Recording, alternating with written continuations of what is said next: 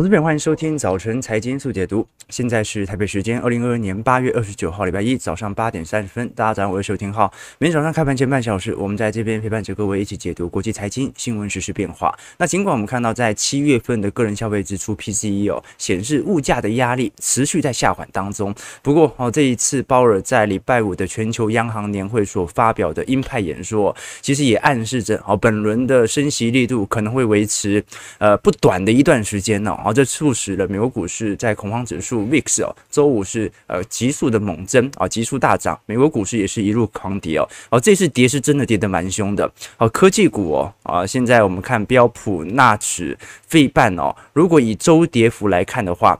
标普已经跌了四个 percent，纳指跌了四点四 percent，费半跌了五点四 percent 啊。那么道琼哦，甚至在礼拜五啊是直接收黑千点的。所以如此大额的资金的流出，到底本轮的鲍尔所释放的谈话有这么严重吗？啊，我个人的感觉哦，其实他讲的话也没有多严重，甚至跟他前一个月所说的话没有太大的区别啊。他也没有提到对于紧缩政策。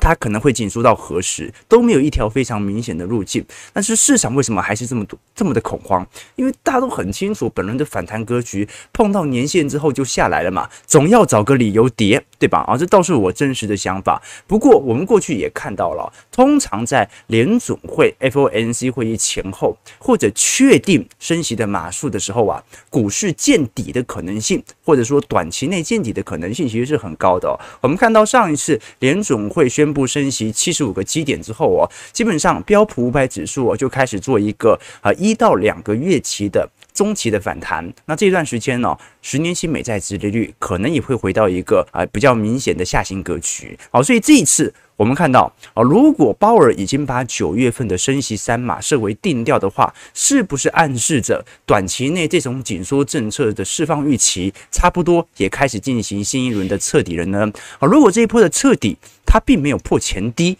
诶，那是不是就说明现在的标普五百指数是联总会可以接受的范围之内呢？我们看到啊，鲍尔这一次的演讲其实很短哦，仅仅只有八分钟。不过这八分钟的言论是引起美国金融市场的大跌。我们看到啊，最上游阶层的这些啊顶级富豪哦，财富哦，这一次在八分钟内减少了七百八十亿美元。那么根据现在市场的统计来看，马斯克的财富缩水最多啊，缩水了五十五亿美元啊，贝佐斯是减少了六十八亿美元啊，其实也很多了哈。呃，比尔盖茨和这个华伦巴菲特哦，分别缩水了二十二亿美元和二十七亿美元。那 Google 的啊这个布林呢，他财富也跌破了一千亿美元。好，所以我们看到呃，感觉。好像这一次的重跌哦，啊，让我们的财富跟这些顶级富豪又拉近了一步，因为部位不如他大嘛。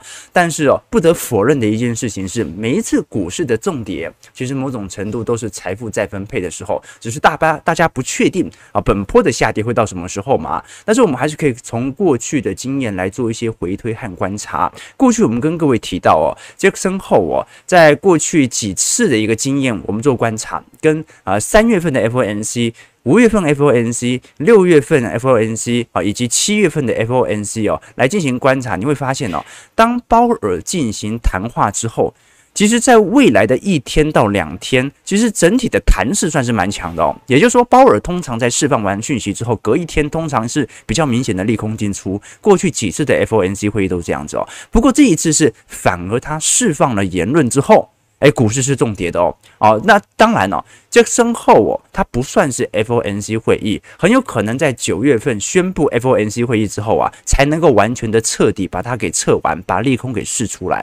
哦，所以不得否认一件事情是，也许啊，现在这段时间一直到九月份的 FOMC 之前呢，可能卖压会持续，然后要一直等到联准会在九月份啊正式宣布升息三码之后，才会有比较明显的利空进出的情况。我们来观察一下，我觉得比较有趣的事情是哦，就算联准会。鲍尔在礼拜五已经放的这么阴了，而这个明眼人都知道，他很明显就是九月份一定会升息三码，而且升息之后，可能明年上半年都还没有降息的机会在。但是昨天 Fed Watch 哦，我们来观察，其实升息三码的几率目前也仅仅只有六成一哦，哦六十一个 percent 而已，而反而是现在升息两码的这个几率只有三成九。哦，这有点奇妙哦，因为他都已经讲得这么明显了，但是到目前为止市场还没有完全的转弯，是不是代表着联总会本轮的紧缩政策可能它只是释放着不会降息，但是升息的确还是来到了尾声呢？这个是值得观察的啊。其实联总会的前瞻指引就是这样子啦，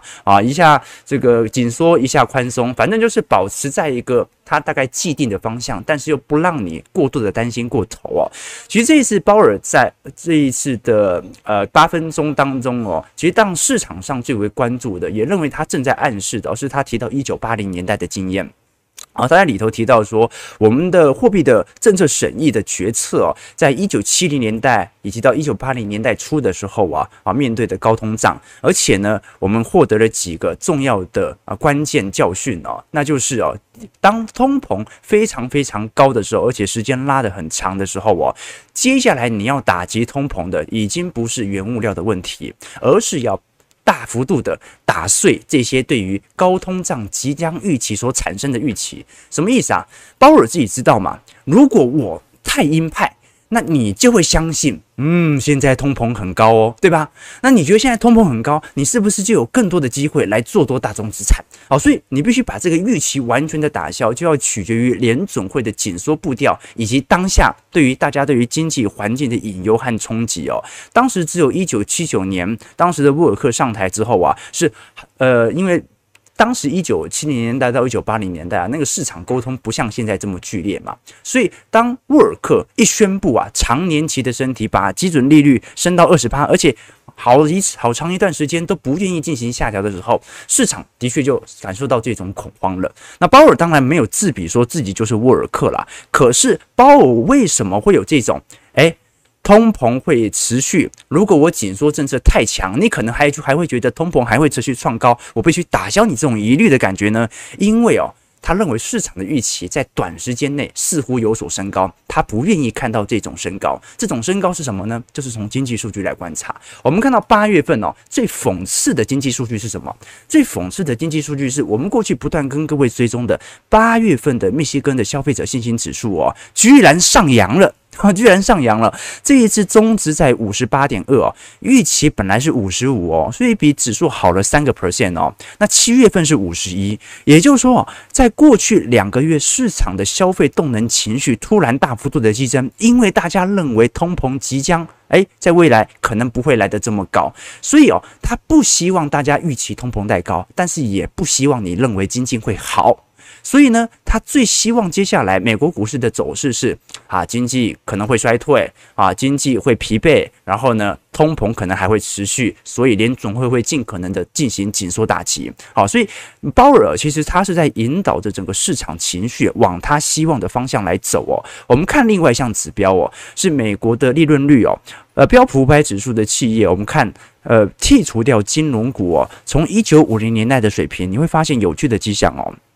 现在这一项追踪啊，剔除金融业的美国的企业的利润率指标，已经来到一九五零年代以来的最高水平哦。第二季的税后利润哦，占呃非金融企业的总值啊，大概从十四个 percent 上扬到十五点五 percent。所以，观众朋友。啊，成本很高是没错，可是利润率居然也在提升哦。那这些数据哦，其实都让鲍尔啊必须要开始明显的进行这种啊紧缩政策的预期拉升，来让你觉得经济没有想象中这么好哦。另外一个大家。呃，在本轮的呃空头格局当中啊，感觉到最明显的就是失业率的变化啊。这一次几乎经济的走皮完全没有影响到任何失业上的冲击，甚至失业率还往下掉了，对吧？我们来观察哦，这项指标哦，是一九六零年代到一九七零年代，我们看到哦，呃，这项指标是当时的通膨率和失业率的比较和变化。白色线是当时的通膨，我们知道一九七零年代其实有经历过三波的大通膨哦，第一波大概在七零年代初，啊，第二波在呃七零年代中旬，第三波在一九八零年代末。那我们看到一个其实比较明显的迹象，就是每当通膨开始高速走高之后啊，红色线也就是失业率啊，大概在一年到两年内也会开始跟着走高。好，观众朋友，通膨现在走高有没有超过一年了？应该有吧？去年中旬的时候通。膨就已经开始急速的飙高了。当时年底的时候啊，又有这种运价的一个问题哦。那现在来看，失业率有没有跟着上升？完全没有。完全没有哦，所以现在很多人因为失业率的低下，导致了对于经济哦产生非常强烈的乐观。而鲍尔在做什么事情？他就是在进行这种紧缩预期政策的提升，来让你觉得经济没有这么好啊，你不要觉得啊，这个接下来。这个市场上啊，通膨还有可能会持续发酵啊，所以接下来会衰退，但是它又不能给你那种啊长年期系统性风险的衰退的影响哦，所以这就是联总会啊最难关了啊。总而言之啊，我不认为这一次的谈话跟过去几个月有太大差别啊。各位就有空去看一下措辞，就感觉好像就我的理解也没这么严重，对吧？好，感觉市场是找了一个理由。来进行这种反弹呃格局的一个终结哦。好了，那不管如何说啦，我们看到反而这一次野村所释放的报告，会认为说，其实这一次在政府背后的一个算计也是非常明显的。我们都很清楚。二零二零年之后啊，全球的政府，我们讲财政部门都在大幅度的举债。好，那你举债呢？呃，唯一要负担的后果就是你要负担过去的利息嘛。但是如果利率水平升的速度太高的话，其实也会影响到你本身要付的利息的高低，对吧？那你要缓解这种利率水平高升对于你本身政府债务所产生的冲击，最好的方式是什么？你要有适度的通膨嘛，你你通膨越多啊，那欠债的人他才能感觉到这种债务上的减轻嘛。啊，过去我们讲讲，呃，五十年前我欠各位五十万，跟现在欠五十万啊，那个五十万的大小不一样，那就是通膨对于债务它是有减轻作用的。好，那这次野村其实也特别提到了，我们看到的蓝色线哦，是美国目前。啊，在全球的债务的呃金融债的水平哦，你看到其实从二零二零年以来哦，美国是唯一一个在银行贷款增加如此非常呃巨额增速的主要经济体哦。你看到像是日本啊，像是英国，像是欧洲的贷款哦，都是以大概个位数的方式慢慢的成长哦，这就说明哦，本轮的。货币宽松政策，本轮的低利率政策啊，其实对于其他的发达市场来看，对于经济的拉抬作用，其实没有像美国来的这么明显。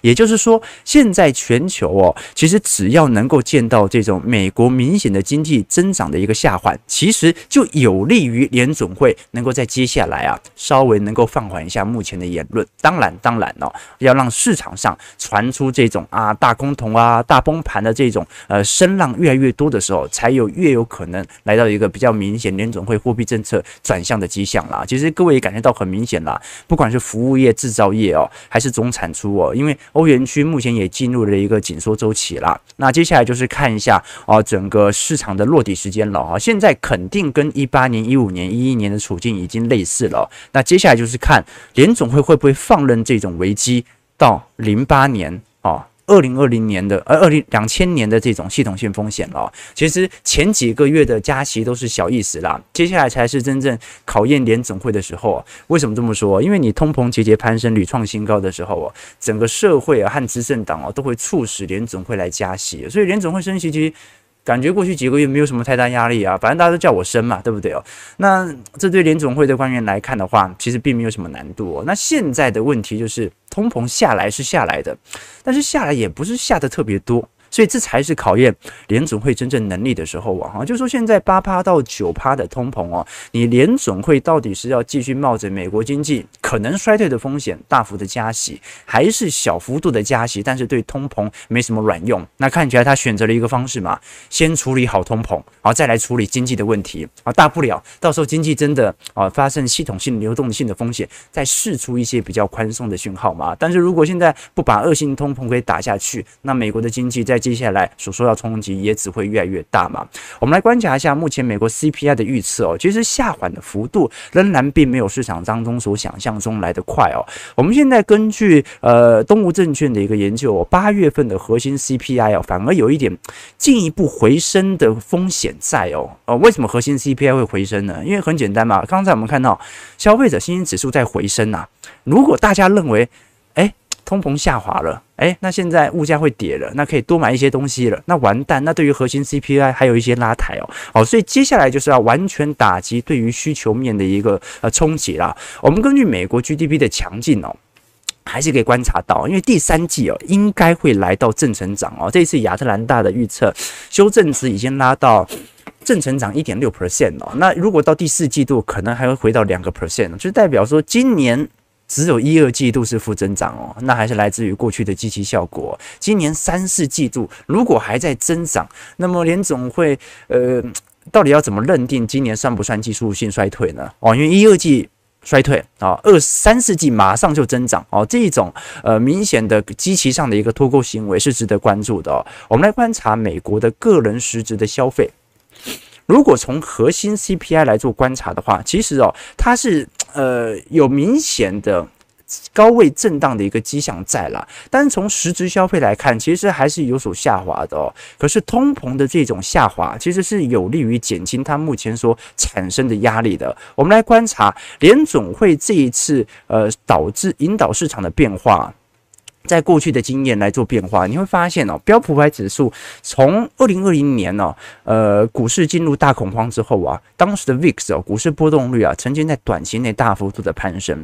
可是从本轮的牛市以来，一直到本轮的空头格局啊，市场其实从 VIX 的角度啊，它仅仅是适度的进行走升，而并不是那种急速的恐慌。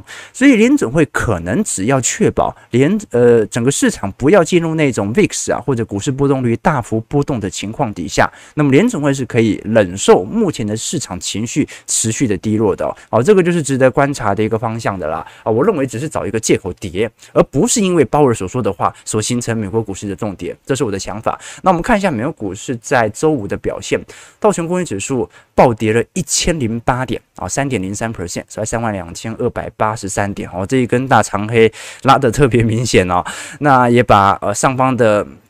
不管是呃半年线还是月线呢，都直接给跌破了。标普五百指数的部分。下跌一百四十一点，三点三七 percent，收在四千零五十七点。纳指部分暴跌四百九十七点，三点九四 percent，收在一万两千一百四十一点。费半的部分哦，哎，跌破所有均线了啊，跌了一百七十二点，五点八一 percent，是在两千七百九十八点呐。当然，从技术角度来看呢，哈，过去投资者可能啊，你看道琼站上年线的时候啊，进场然后又停损啊，感觉上礼拜有支撑，又加码又停损。那现在啊，因为你像是费半哦，而跟库存制造业循环最为联动的费半，目前已经跌破了所有均线哦。可能动能投资者现在要采取相对比较保守的措施，甚至是反向放空啊。但是我们从机器角度来看哦，其实本波的下跌距离前方的绝对低点还是有一段距离的哦。好，所以呃，接下来就要来观察哦。啊，如果是美国股市的呃惯性呢，通常在呃明显的空头格局当中，它会产生。这种连续三到四天的这种急跌哦，快速的赶底，接下来就要观察一下实质的方向了。那我们先看一下，因为资金流出的速度是非常明显的。我们看到，光是一天科技股的流流出速度哦，几乎就已经来到了在去年九月份的水准了。我们来观察一下，像是成长股以及价值股目前比例的水平哦，大概大概哦，呃，从。两千年的一个角度来看的话啊，这个是 Michael Barry 之所以目前呢、啊、十分保守的主要原因，他认为目前的实质的罗素一千指数啊和罗素一千的啊价值股指呃罗素一千的成长股指数和罗素一千的价值股指数哦，目前的比例仍然在高位，刚跌破趋势线啊，应该讲颈线的位阶啊。那我们后续就来观察了，因为你硬要说现在的泡沫算不算大？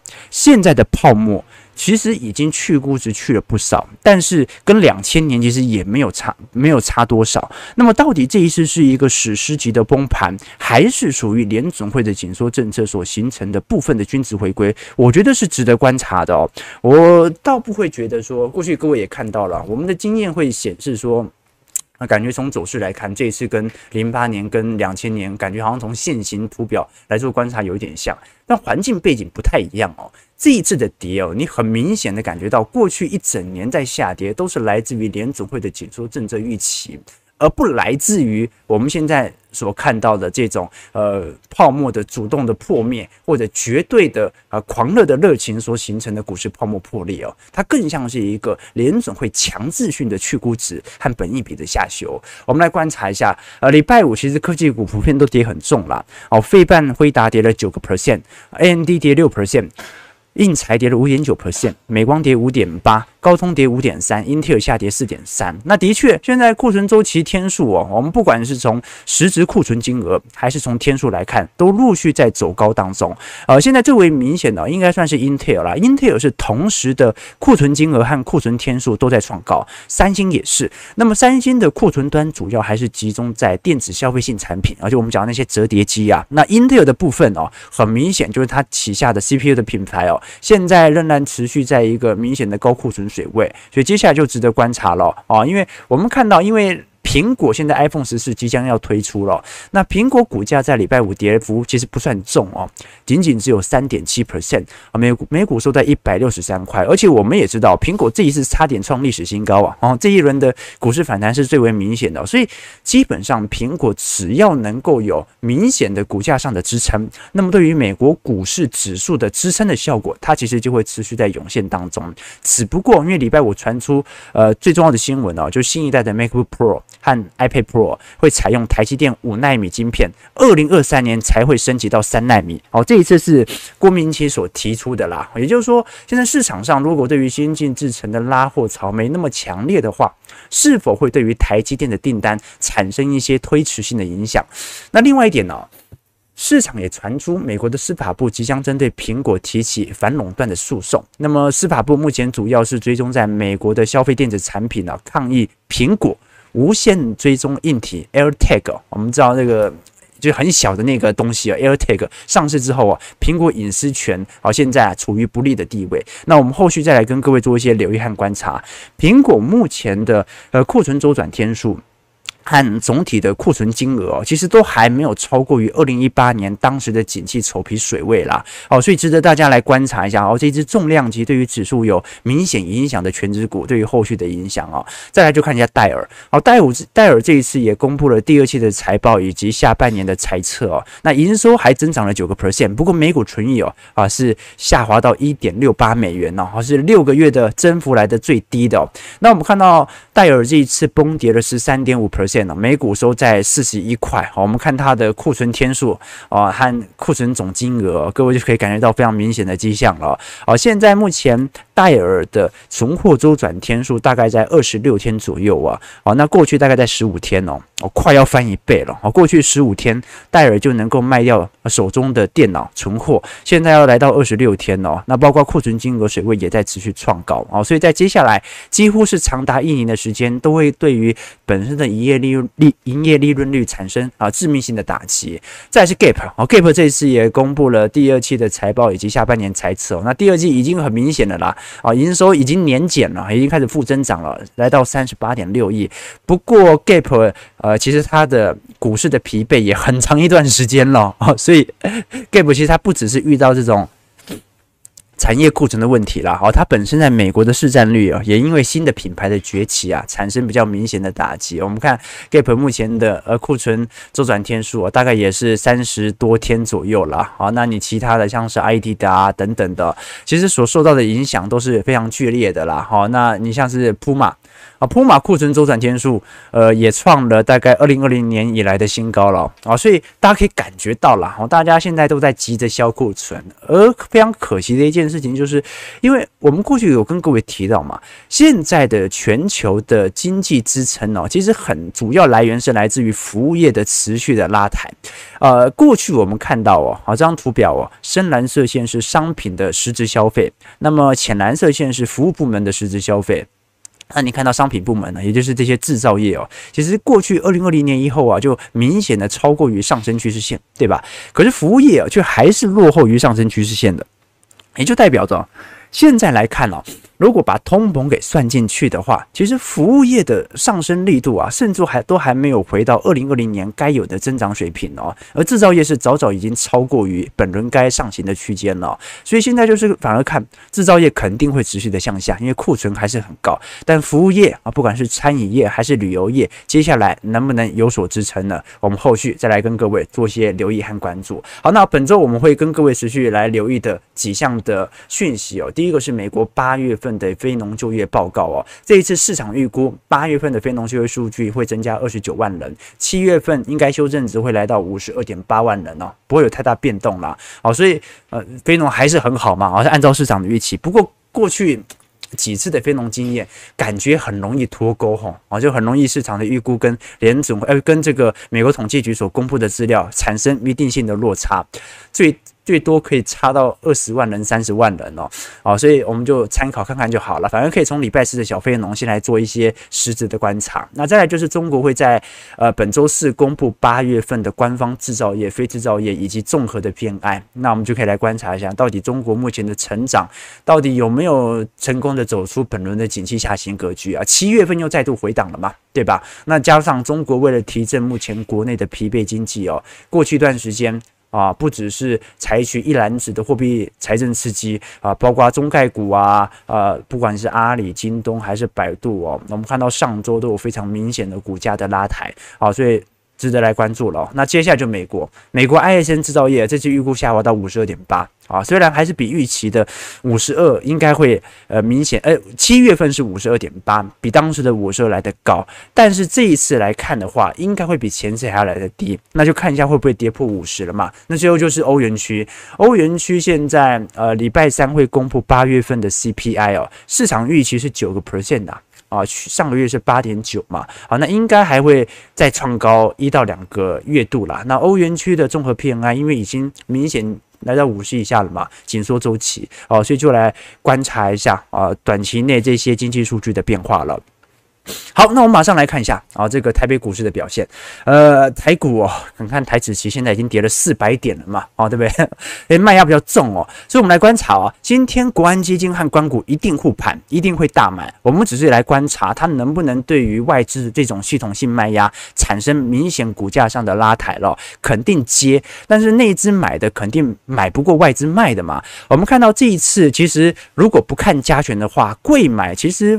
反而已经有连续三天收涨了哦，所以其实中小型股的轮动最近是蛮明显、蛮剧烈的哦。我们把亚洲股市的权益扣除掉日本的话，其实过去两周亚洲股市的资金流入呃回流速度是蛮强的哦。但是我们也观察到了，因为本轮的呃经常账的一个顺差其实已经连续三个季度在走皮了，所以我们赚的钱已经不像去年这么多了。那金融账的资产也在减损，就代表着不止赚的没那么多。外资也把呃在台湾所赚到的这些资产进行海外的一个汇出哦。我们观察到外资因为已经连续四周进行卖超了，那接下来观察的话，呃。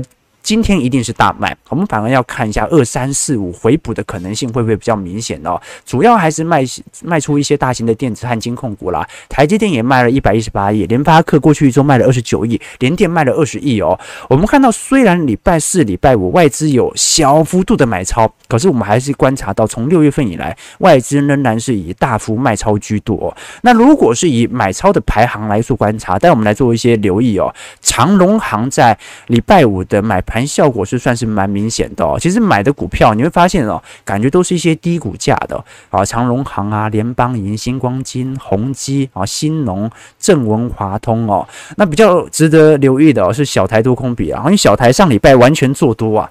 啊，真的是反指标，对吧？好，就上礼拜散户一追多，真的是鲍尔跟着台股散户对坐吗？是吧？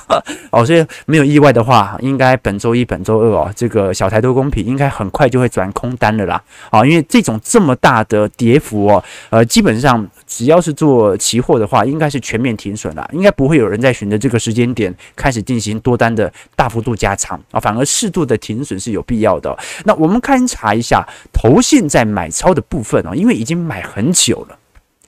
呃，投信虽然买的量一直不是特别的大，可是你感感觉得到很明显是这种 ETF 的买盘力道。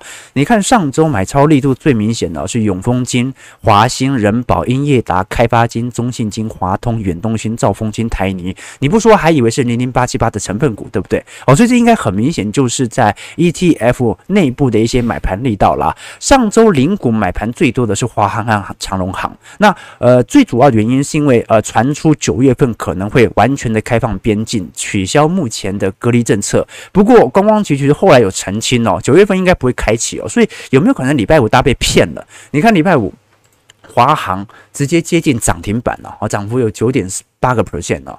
那华航过去我们看也知道，华航过去的 EPS 哦，老实说了，在二零二二年哦，啊，因为载客运的原因哦，比较有明显的增长。可是你看过去载人哦，就是。没有赚多少钱啊。所以，观众朋友，如果华航真的是在反映未来的客运的营收的增长，那肯定是有一些骗单的效果。为什么？因为过去载人从来就没有赚太多钱嘛。我们观察到华航哦，预估在今年的每股盈余成长率大概就会衰退六成七喽，好，比去年赚的少非常多哦。二三年的部分也会持续的走皮。我们观察长荣航，长荣航算是现行走得非常亮丽的哦。你看大涨了七点二二 percent 哦。不过长荣航的营业利润率哦，从今年以来也正在大幅度的递减。为什么？因为长荣航一样嘛。你看航空业其实都是同一个德性。就是过去几年载人，要不是罢工，要不然就是获利也没有多好，要不然就是每隔几年就亏损一次，而且跟油价有非常明显的正相关。所以现在我们所观察到的一个明显迹象就是啊，这一波的航空股完全都是短线的这种题材。那么有一些最近有一些高价股在动，但是通常这种小散户是没办法去玩高价股的，所以现在散户反而就是追踪那种啊比较低市价啊，但是股价。波动幅度比较明显，而且具有题材的这些相关概念股，所以我觉得反而啊，大家稍微担心一下哈。而且怎么可能九月份解禁呢？那按照蔡政府目前的态势，感觉选举以前现在都不不太敢犯什么大错，对吧？所以台股不能跌，也不会开放。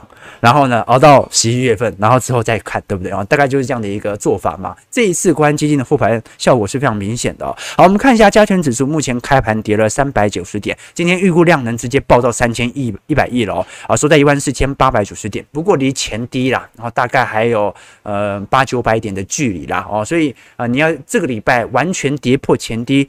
是有点难度的啦。那我们反而观察的是，呃，今天的护盘效果以及政府所呃释出的决心哦，对于未来外资，外资应该在未来几天应该就会开始适度的回补了。今天一定是大举的调节嘛，啊，美国股市都已经跌破所有均线了，费城半导体指数，所以啊，针对台北股市，它一定会有一些系统单、程式单的调节。那接下来就来观察一下喽，啊，内资的接盘力道为何？这一次你会进场吗？啊，过去大家都认为是。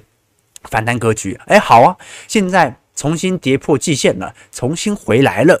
那接下来啊，我们的市场的情绪要如何来多做一些转变呢？我觉得值得观察的事情就是，的确了哈，在上一周啊，小台开始转多，大家开始有明显的多头回暖之后啊，果然市场的这个反向又来了啊，所以接下来台北股市什么时候落底呢？我们看小台什么时候空单的一个明显的增量有大幅的一个激增吧。早上九点零二分，感谢各位今天的参与。如果喜欢我们节目，记得帮我们订阅、按赞、加分享。我们就明天早上八点半早晨财经速解读再相见。礼拜一讯息量通常比较多啦，我们在二三四五持续来为各位多做一些追踪。祝各位投资朋友今天呃看盘顺利啊，操盘不要不愉快，好不好？感谢各位今天参与啊，我们就明天早上八点半早晨财经速解读再相见，拜拜，再相见，拜拜。